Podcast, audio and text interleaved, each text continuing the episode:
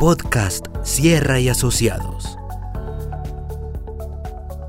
Muy buenas noches a todos nuestros seguidores, a nuestros oyentes, a todas aquellas personas que nos acompañan cada semana.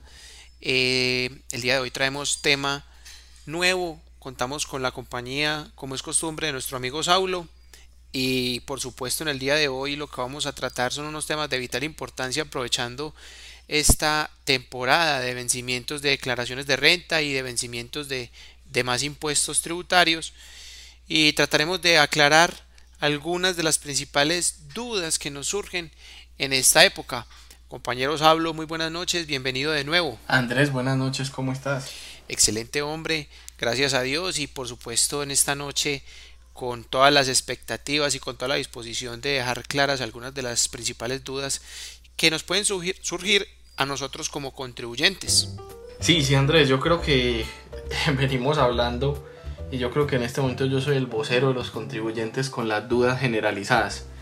Entonces, qué bueno Andrés tener estos espacios y, y hemos venido hablando de temas bien interesantes, pero no podemos dejar de lado algo que es muy importante en nuestro país y es el tema tributario, que es tu especialidad y que, y que es como la asesoría más importante que nos das a casi la mayoría de nosotros, pues, porque nos enseñas y nos guías la empresa por ese camino. Es la idea, es la idea, hombre, tratar de ir despejando todas esas duditas y por supuesto el tema tributario, Saulo, como lo hemos comentado en diferentes ocasiones, hay mucha tela para cortar en él demasiada tema para tela para cortar, mucho tema para tratar, constante aprendizaje.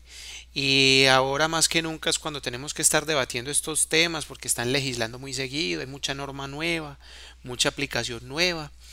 Y la idea es que con estos espacios despejemos las dudas de muchos contribuyentes, de muchos de nuestros usuarios en la firma Sierra y Asociados y por supuesto de todas aquellas personas también que pudieran presentar estas inquietudes y la idea es despejar todas esas duditas. Entonces, Saulo, yo creo que podemos irle dando trámite al, al glosario de hoy para, para ser concisos y para ser breves.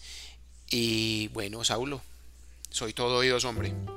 Andrés B, a mí se me ocurrió una duda y nace la semana pasada, sí. casualmente, eh, presentamos eh, la retención en la fuente de mi empresa, ¿cierto? Sí, señor. Entonces la presentamos y la pudimos pues pagar porque pues como lo que hablábamos en nuestro podcast anterior del positivismo, mientras uno pueda seguir operando y cumpliendo con sus cosas, sean las que sean, sería bueno hacerlo. Es correcto. Te hago una pregunta, ¿qué hubiera pasado si yo no hubiera tenido cómo pagar esta retención en la fuente? ¿Qué hubiera pasado si, si yo no la presento? Sí.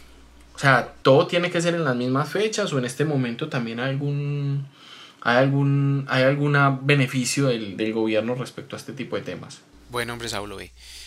Primero que todo, vamos a hablar de la retención en la fuente, palabras más, palabras menos, el formulario 350 que dentro de este formulario, dentro de esta declaración, también están incluidas las autorretenciones a título de renta especiales por el decreto 2201, las autorrentas como las conocemos.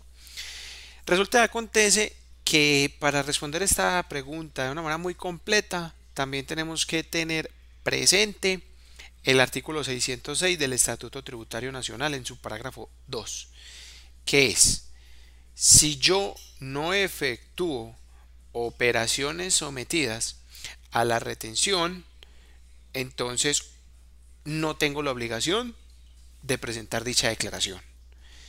Es decir, en este formulario 350, como bien lo sabemos, están las retenciones que yo, para ejemplificarlo como persona jurídica o como agente de retención, le efectúo a las demás personas, asimismo como las autorretenciones que yo me practico eh, por efectos de los ingresos que obtuve en el periodo periodo que se determina por un mes. ¿sí? Entonces, si yo no tengo operaciones sometidas a retenciones ni autorretenciones, cosa que puede ser muy viable en, esta, en este aislamiento preventivo obligatorio, en donde no todos los sectores se han reactivado, sino que apenas esta semana se a reactivar la construcción en la manufactura. Entonces muchas eh, personas, empresarios, comerciantes, como quiera llamarlo, no tuvieron operaciones, no tuvieron compras, no tuvieron ingresos. Entonces perfectamente se les puede haber presentado este panorama en donde no tuvieron ni que efectuar retenciones cuando compraron ni tuvieron que efectuarse autorretenciones porque no tuvieron ingresos. En ese panorama, en ese estricto sentido, si no se presentó ninguna de esas condiciones, no tendrán que presentar el decreto, eh, perdón, el formulario 350. Listo.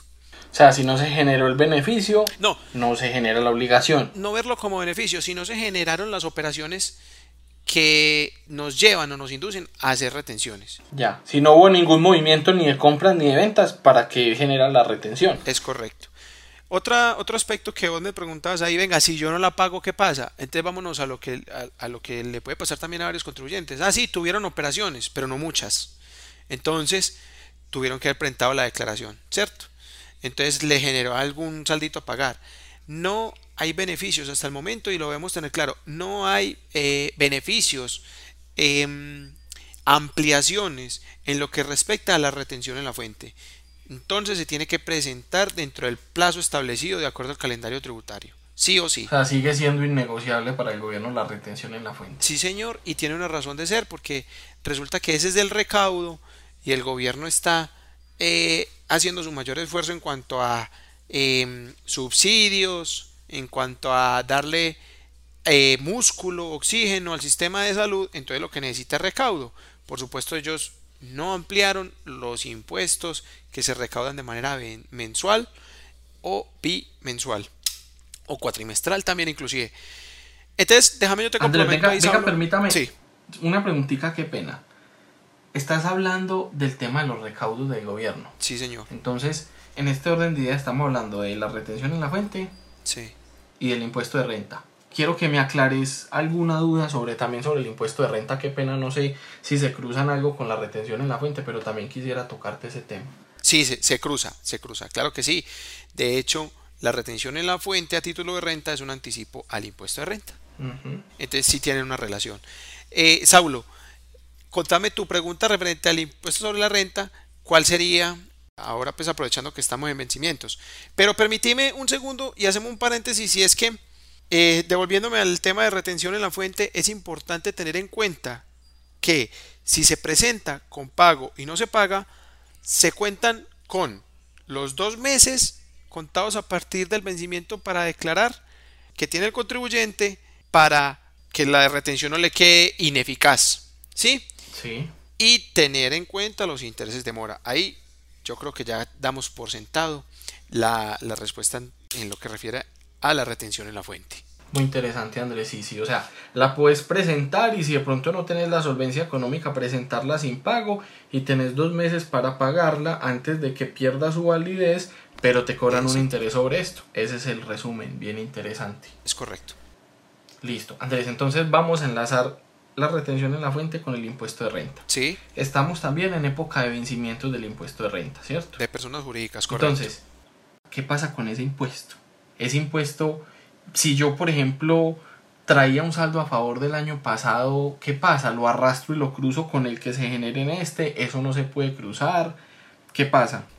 Saulo, ve, con este impuesto y con la declaración de renta es importante que tengamos en cuenta el decreto 520 es lo que más dudas ha generado y más confusiones, podríamos llamarlo así, ha generado a los contribuyentes, porque es que con este decreto lo que hizo el gobierno fue ampliar los plazos que había estipulado en el decreto 401 y 435.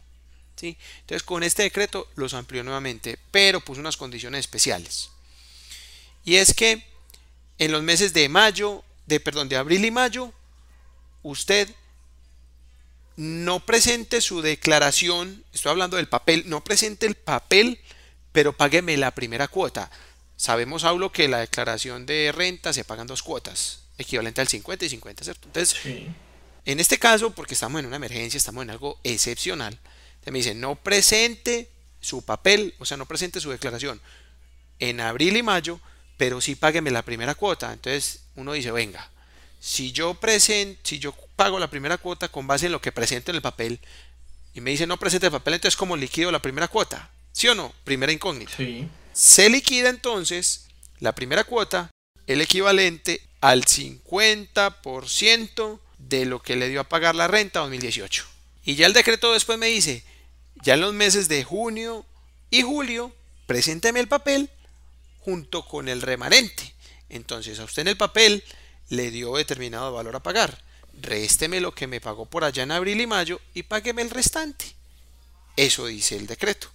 Es importante tenerlo en cuenta porque pues estamos en vencimientos, estamos en vencimientos de declaraciones y, y eso, eso ha generado confusiones, qué pago, qué no pago, eh, se hace necesario pagarlo o que, o que no. Antes, yo, yo creo que ahí viene, viene una, una pregunta que nuevamente es puntual. Nosotros estamos presentando un impuesto de renta por unos ingresos generados en el 2019, ¿cierto? Sí. Eso quiere decir que el gobierno a mí me va a decir, venga, es que usted me está pagando una plática vieja. Sí. ¿Verdad o mentira? A ver, vamos a hacer una declaración del impuesto de renta. Ya. Estamos declarando unos ingresos del año inmediatamente anterior. Entonces, si mi, si mi impuesto de renta me da un saldo a pagar, se supone que así haya contingencia, yo lo debería de pagar porque eso es plata que yo ya tenía guardada el año pasado, ¿cierto? Sí. Entonces, si no estoy mal. Bueno, vamos a poner y te voy a poner un ejemplo que mi pregunta va a eso. Yo tenía mi dinero guardado porque sabía que me iba a dar un saldo a pagar. Resulta que por esta contingencia la tuve que coger para subsanar Sí. X cosa, salarios, eh, seguridad social, cualquier cosa me toca, vos me presentás mi declaración, mi impuesto de renta y me decís, ah, bueno, Saulo, te dio a pagar 5 millones de pesos y yo me los gasté en otra cosa y no estoy operando. ¿Qué pasa si no pago? Bueno, ¿qué pasa si no paga? Entonces, mire lo que yo le explicaba ahora del decreto 520. Es importante tener en cuenta qué le beneficia a usted más. ¿Qué le beneficia a usted más? No presentar el papel en abril y mayo, ¿sí? No presentar el papel en abril y mayo y pagar el 50% de la renta 2018 o presentar el papel en abril y mayo y pagar el 50% de lo que está ahí en el papel. Porque puede pasar lo siguiente. Usted no presenta su declaración en abril y mayo y pagó el 50 del 2018 que hablemos son en el 2018 usted pagó el impuesto le dio 10 millones, pues tendría que pagar el 50, o sea, 5 ahí en abril y mayo porque no presentó el papel. ¿Cierto? Sí.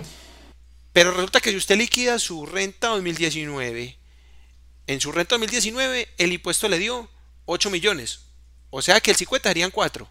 A diferencia del 50 del 2018, que son 5, se está ahorrando un millón. Entonces usted diría, no, venga, espere.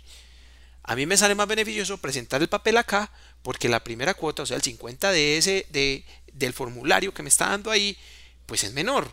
Sí. Entonces, ahí voy a la respuesta a su pregunta. Teniendo esa base, sabiendo que presentarla del 2019 es menor, entonces preséntela y no pague, porque al fin y al cabo sus intereses de mora por el no pago de esa cuota ahí se estarán liquidando sobre una base menor. ¿Me hice entender? Sí, pero y entonces aplica lo mismo que la retención en la fuente. ¿Cuánto tiempo tengo para pagar para que siga siendo válida? La declaración de renta no, no tiene esa condición especial del, del artículo 580 raya 1 que cae en ineficacia. No, la declaración de renta eh, la puedes tener ahí pendiente de pago. Lo que sí es que se seguirán causando los intereses de mora a que haya lugar, pues que no son baratos, pero se liquidarán los intereses de mora. No es que a los dos meses o a los tres meses o a los cuatro meses quede ineficaz, no. Ella sigue ahí causando sus respectivos intereses. Ah, pero bueno, una gran diferencia. Exactamente, entonces es muy importante ahí uno analizar y sopesar qué le sale más barato. Ya, o sea, ya nos explicaste entonces también la diferencia. Si yo no pudiera presentar o yo no quisiera presentarla ya, mi base para el pago sería el 50% del año anterior. Entonces los intereses se cobrarían con esa base. Es correcto, Saulo, así es. Perfecto, no Andrés, la verdad es que me queda muy claro y sí me tenía un poco preocupado porque esto es un tema que genera alerta. La verdad Andrés, vos sabes que andamos en, en tiempos donde algunos comerciantes y algunos colegas de nosotros en el ámbito económico están pasando por una situación un poco más difícil porque sus operaciones son nulas y yo creo que es muy importante dejar salvedad en esto. Entonces, el resumen sería retención en la fuente. La tiene que presentar, si no la paga dos meses para que no pierda su validez, ¿cierto? Exactamente, y interesito de mora. Listo, interés de mora. Y la declaración de renta de las empresas la podemos presentar y así no la podemos, así no la paguemos, genera un interés. Si alguien no la puede presentar, se tomará su base como el año inmediatamente anterior. Exactamente. Y eso es lo que hay que mirar. Pero ese artículo, Andrés, generó facilidades para los contribuyentes. Por supuesto, a ver, ese artículo generó facilidades para los contribuyentes en lo que respecta a si a vos en el año 2018 te dio saldo a favor, o sea, va a voltear ya el caso, a voltearlo ya. Si en el año 2018 te dio saldo a favor, ¿sí? Y acá en el 2019 vos estimas que te dio a pagar o te, va, o te dio a pagar, pues entonces, ¿cuál será el 50% de la cuota que tendrás que pagar en los meses de abril y mayo por no presentar el formulario? Cero. La del saldo a favor, o sea que no habría pago. Correcto. Ahí beneficio total. Sí, porque entonces el contribuyente se podría ganar un placito para aguantar hasta junio, en junio presentar y decir, ah, me iba a pagar, ah, listo, pues no le corre esos dos meses de interés de mora, ¿cierto? No le corre, es correcto. Y allá en junio y julio, cuando presente el formulario, pues lo presentará con lo que le dio ahí a pagar. Entonces, ¿qué pasa? A ver, ahí uno diría, bueno, sí, se ganó estos dos mesecitos, pero el golpe total lo va a recibir allá porque así la tendrá que pagar totalmente. So pena de que se causen los intereses moratorios a que haya lugar si no la paga en ese mismo instante. Ya. No sé si de pronto con esta explicación quedaron resueltas tus dudas. No, la verdad Andrés, muy muy claro. De hecho, vos ibas a decir algo muy interesante y es si el caso fuera contrario y el año anterior diera saldo a pagar y este año diera saldo a favor, tomar el año anterior sería un error del contribuyente, un perjuicio, sí. Por supuesto, si yo sé que el año anterior me dio saldo a pagar y este año yo sé que ya tengo saldo a favor, pues qué necesidad tengo yo de esperar a los meses de junio y julio sabiendo que ya tengo la liquidación de mi impuesto. La presento ya de una vez con saldo a favor y ya no me corren intereses de mora sobre una cuota estimada que tendría que pagar en los meses de abril y mayo por no presentar el formulario ahí. Si ya lo tengo, lo presento de una vez con saldo a favor y salgo de eso. Andrés, la misma invitación de siempre. Tenga su contabilidad clara, tenga sus asesores tributarios al día. Así se puede tener estos beneficios. Por supuesto. Saber en dónde está para uno y dónde está la realidad económica de la empresa trae este tipo de beneficios. El que sepa cómo fue su tema el año pasado, cómo está este, y como vos pues que me imagino te va a llamar esta semana y te va a hacer esa pregunta en mi caso puntual, tomaremos una decisión y tomaremos el beneficio. Hay beneficio. Sí, señor. Así es, hay beneficio, pues a ver, hay que reconocer los esfuerzos del gobierno cuando estuvo declarado el estado de emergencia económica que legisló y legisló y sacó decretos con fuerza de ley tratando pues de ayudar a las empresas, tratando de ayudar al ciudadano, tratando de ayudar al emprendedor, obviamente por este golpe del aislamiento preventivo obligatorio. Hay que reconocer los esfuerzos. Hay unos decretos que sí benefician mucho y por ejemplo es este. Lo que pasa es que el gobierno siempre busca beneficiar pero no yéndose más allá porque él también necesita recaudo, hombre Saulos. Y lógico, por obvias razones. Sí, sí. Por obvias razones lo necesita. Sí, sí. Hombre Saulo, no, yo creo que con este espacio tratamos de resolver varias dudas que nos están manifestando nuestros seguidores, nuestros usuarios. Esperamos haberla resuelto de una manera clara y concisa y esperamos pues reencontrarnos en otro espacio y agradeciéndote por tu compañía, hombre, por, por estos espacios que compartimos que de verdad son, son bien interesantes. No, Andrés, muy agradecido y te digo que uno se va nutriendo mucho del tema y es bien interesante. Y nosotros como gerentes y dueños de empresa tenemos que empezar a conocer la realidad y llevar la contabilidad de la mano. Y hombre, no, yo creo que nos estás explicando de una manera muy clara. Mira, ahí entendí unas par de diferencias entre ambos y los beneficios que nos trae. Muy agradecido. Excelente. Excelente, hombre, Saulo, es con el mayor de los gustos. Eh, finalmente, recordándole a todos las personas que nos escuchan, que nos siguen y que por supuesto están muy interesados en los temas que estamos publicando semanalmente, a que nos sigan en nuestras redes sociales, en nuestro perfil de Instagram, en nuestra fanpage de Facebook y en nuestro canal de YouTube, donde nos pueden encontrar como Sierra y Asociados Co. Que tengan una feliz noche y muchísimas gracias.